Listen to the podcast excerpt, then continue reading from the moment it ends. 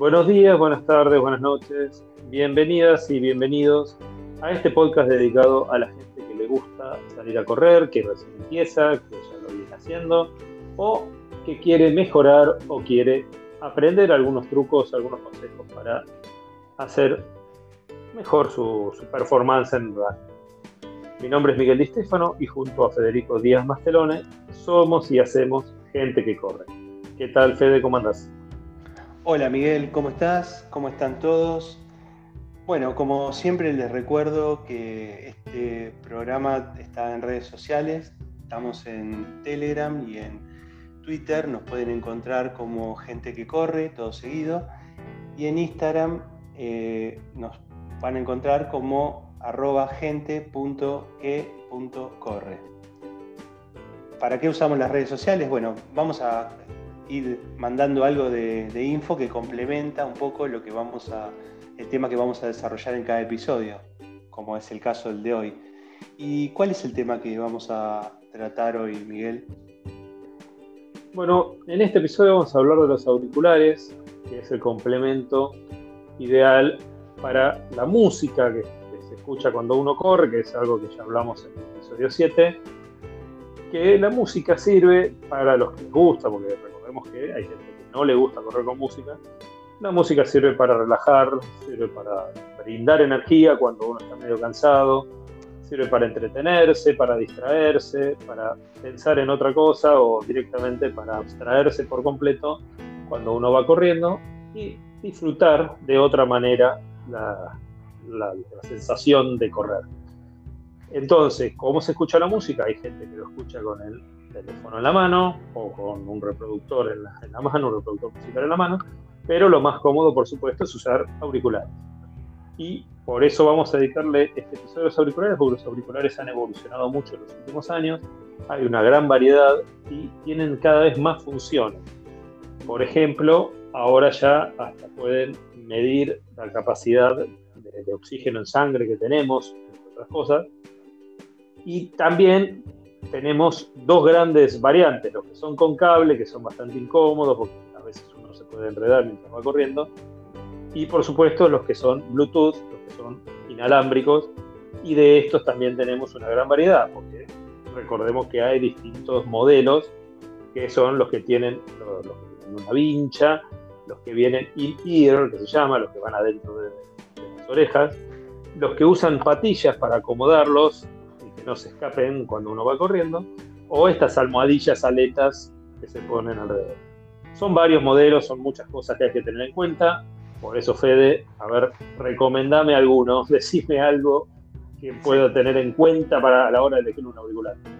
Sí, y también me acordaba, están estos que hablamos el otro día, Miguel, de las, las vinchas que, son con conducción ósea, ¿no? que es una, una, novedad bastante tecnológica, que es una especie como de, bueno, obviamente son como unos eh, auriculares con vincha, pero que el dispositivo no está eh, dentro del, oído, in-ear, como dice Miguel, sino que están como apoyados sobre, la, sobre, el, digamos, sobre el cráneo y la música este, se, transmite a través de los, huesos, digamos, ¿no? Como, este, bueno, este presenta la ventaja de que deja justamente el oído libre, el pabellón auricular libre y nos permite conectarnos de otra manera con, los ruidos del exterior en el caso de los que salimos a correr en calle. Eh, pero bueno, Miguel decía de, consejos, ¿no? ¿Qué, cosas hay que tener en cuenta cuando para comprar este, un auricular? Bueno, creo que lo primero es justamente lo que decíamos recién, que sean cómodos, ¿no? El tema de como dijo Miguel muy bien, eh, los inalámbricos obviamente nos dan una libertad de movimientos que, por ahí si tenemos cables nos enredamos, el teléfono, bueno. Así que eso es lo primero que tenemos que tener en cuenta. Si es una vincha, bueno, que una vincha que sea ergonómica, que, no la sintamos, ¿no? Que, que, podamos correr sin que se nos mueva, sin que nos moleste, a la cabeza no nos apriete. Lo segundo, por supuesto, es que no se caiga.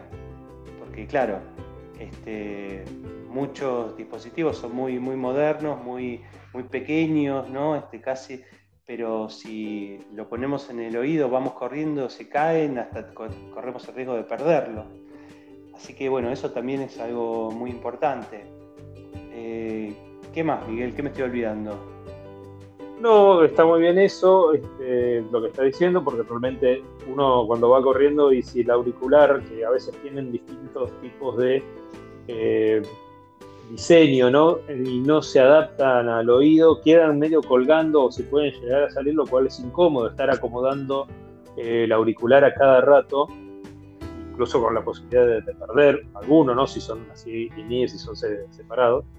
Entonces, la verdad es que hay que elegir el que, uno quiera. Lo que hay que tener en cuenta también es la autonomía.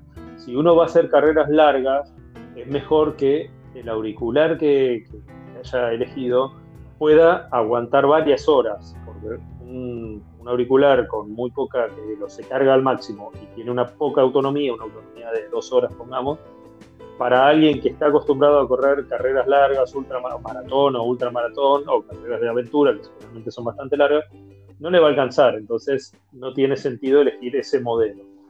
Y después eh, que también tenga una recarga rápida, porque a veces uno puede eh, hacer alguna parada o parar, este, en algún, tener algún descanso mientras va corriendo y puede capaz que en cinco minutos recargar una parte que cargue un porcentaje del auricular y puede seguir. Entonces, todas esas cositas son importantísimas. También, ojo, el tema de la resistencia al agua es muy importante, no solo por el tema de, los días de lluvia, sino por la transpiración misma que uno va teniendo y que pueden afectar a toda la parte eh, del auricular que está dentro del oído. Eh, y, también hay... Exactamente, el polvo también. Y otro tema importante es el, hay un modo de ahorro de energía que permite que esa autonomía que habíamos hablado antes se pueda extender. Si uno lo pone, si uno no lo apaga, se olvida de apagarlo o algo, si el auricular entra en modo ahorro de energía, la batería puede durar más. Exacto. Por eso es, es, básicamente eso es lo que hay que tener en cuenta, porque después ya le dijimos que hoy por hoy, eh, obviamente esto está dentro de la, hay que tener en cuenta el alcance de bolsillo de cada persona, pero los auriculares con cable son cada vez menos recomendables por esto que decimos ¿no? del movimiento, que a veces uno se enreda con el movimiento de los brazos o de las manos. Entonces lo, ideal sería que fueran eh, Bluetooth o NFC, esas, nuevas tecnologías de, acceso inalámbrico que, permiten una comodidad a la hora de correr. Pero al mismo tiempo, Fede, hay que tomar en cuenta cuestiones de seguridad. Exacto. Sí, este, seguridad, como decíamos antes, ¿no? que a veces eh, cuando contamos de los distintos modelos, ¿no? a veces el aislamiento al ruido, por ejemplo, que es algo muy, muy pretendido por los, por los dispositivos de auriculares, eh, si justamente corremos al exterior o tenemos que estar un poco atentos al, tránsito, a las bocinas y eso, eh, no nos sirve que esté totalmente aislado del ruido porque nos, permite, o más bien nos impide escuchar este, los sonidos del exterior, hasta puede ser peligroso. Entonces, bueno, eso es también encontrar el, balance eh, más, más adecuado.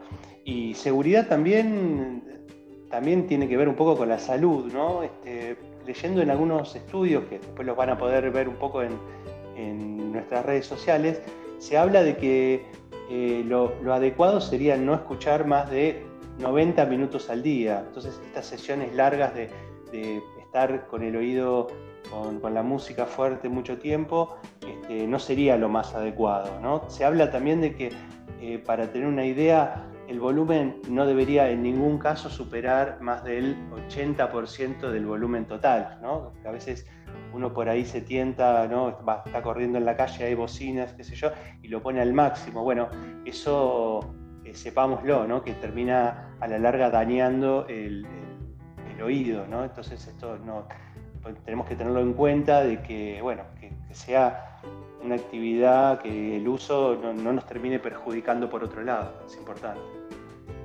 Una forma fácil de comprobar eso es antes de ponernos eh, de calzarnos el auricular en los oídos es eh, poner la música que vamos a escuchar y ver si se escucha desde afuera, o sea, si, sin ponernos todavía el auricular, si ya estamos escuchando la música, es que está bastante fuerte.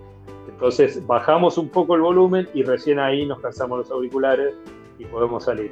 eso es como para medir, ¿no? Porque no todos traen siempre un medidor como para saber exactamente lo del 80% del volumen. Pero bueno, esos son básicamente los consejos más importantes. Después hay un montón de opciones de marca, de modelos, eh, de calidad, de sonido, que algunos tienen mejor que otras, por supuesto. Eso lo vamos a desarrollar seguramente en algún otro episodio. Acá le queríamos dar los consejos más básicos, más eh, importantes para tener en cuenta a la hora de elegir una película. Así que ahora, bueno, Fede, vamos a fotos que corren. Bueno, vamos a fotos que corren.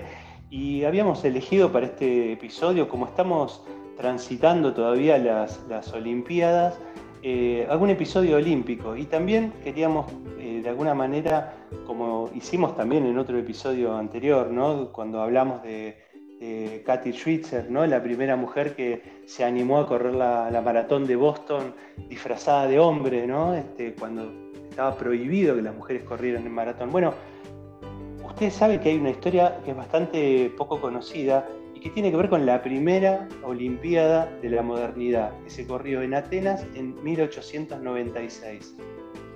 Eh, obviamente en esos primeros Juegos Olímpicos de la, modernidad, este, que tenían muy pocos, eh, muy pocos deportes, eh, desde ya que estaba prohibido que las mujeres corrieran el maratón. Bueno, una, una mujer que se llamaba Stamata Reviti se animó a presentarse, a, correr junto con los hombres eh, en, aquel momento que fue en un 11 eh, de abril de, 1896.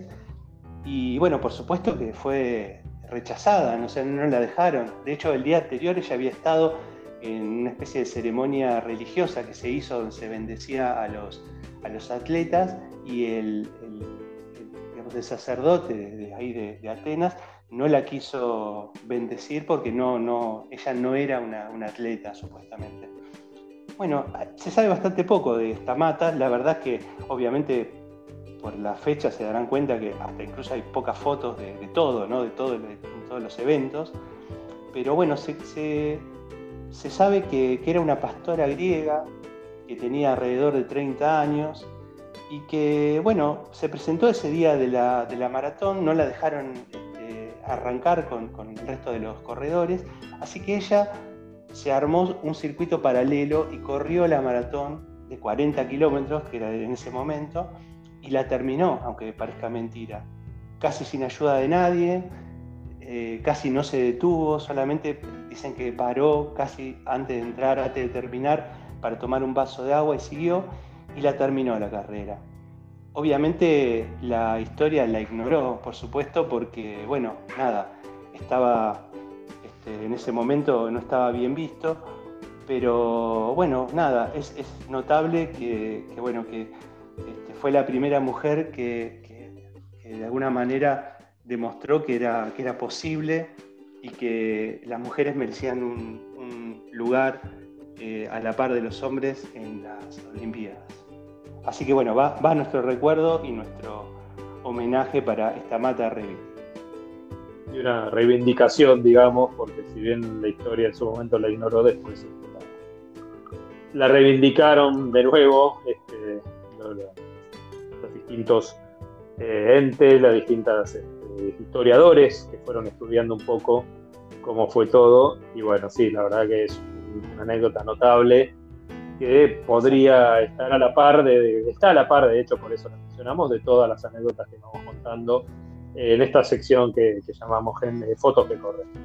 Bueno, Fede, eh, vamos dejando acá y nos vamos despidiendo para el, hasta el próximo episodio. Perfecto. Bueno, saludo entonces. Nos vemos la próxima y los esperamos. Bueno, saludo grande. Hasta luego.